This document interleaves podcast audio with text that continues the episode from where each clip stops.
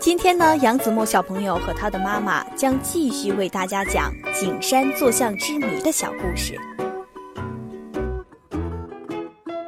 坐像终于现身了，又是一番苦苦的寻觅，终于在一大堆1951年冬季拍摄的北京黑白航空照片中，谢钟宇发现了最早拍到的景山坐像。可惜的是，当时的航空摄影技术还不是很先进，所以在这张照片上，坐像的细节仍然不够清晰。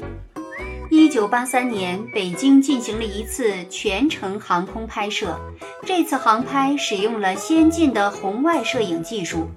照片洗出来了，那个坐像很清晰，居然是一张面带笑容的老人像。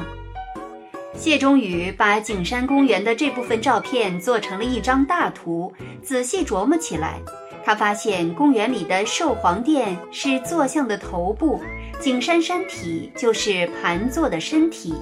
这些究竟是古人的刻意安排，还是纯属无意中的巧合呢？看看谢钟宇是如何把寿皇殿的建筑和坐像的五官一一对号入座的吧。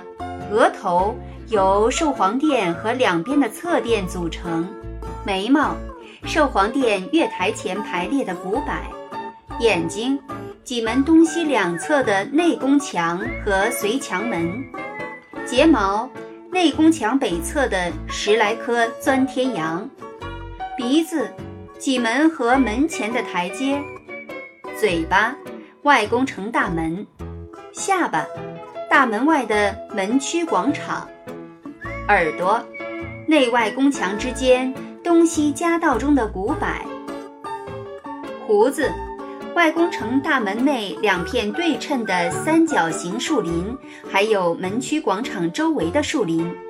老天，几乎寿皇殿的所有建筑和树木都成了坐像面部的一部分。而且所有的位置和大小都那么恰到好处，简直是添一个则太多，去一个则太少，增一分则太大，减一分则太小。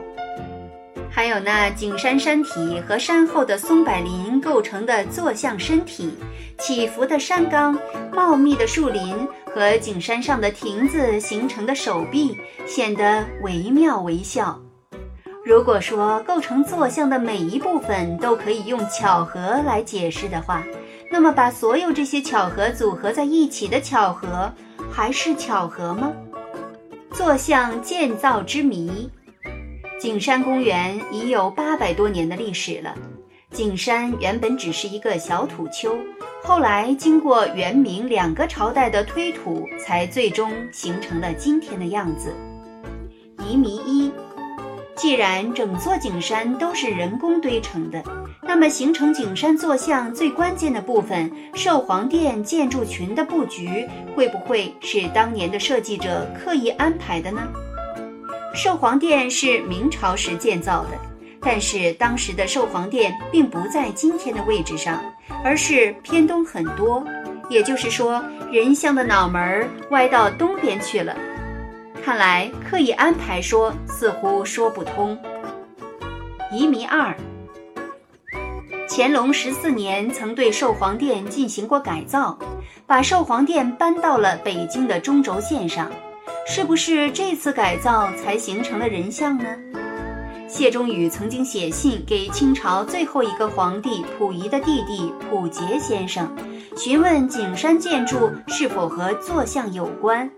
得到的回答是，当时在皇宫中，他们这些皇亲国戚从来没听到过这样的事。看来改造形成说也扑朔迷离。好了，今天的故事呢，就给大家讲到这里了。下期节目呢，杨子墨小朋友和他的妈妈将给大家讲完最后一部分的景山坐像之谜。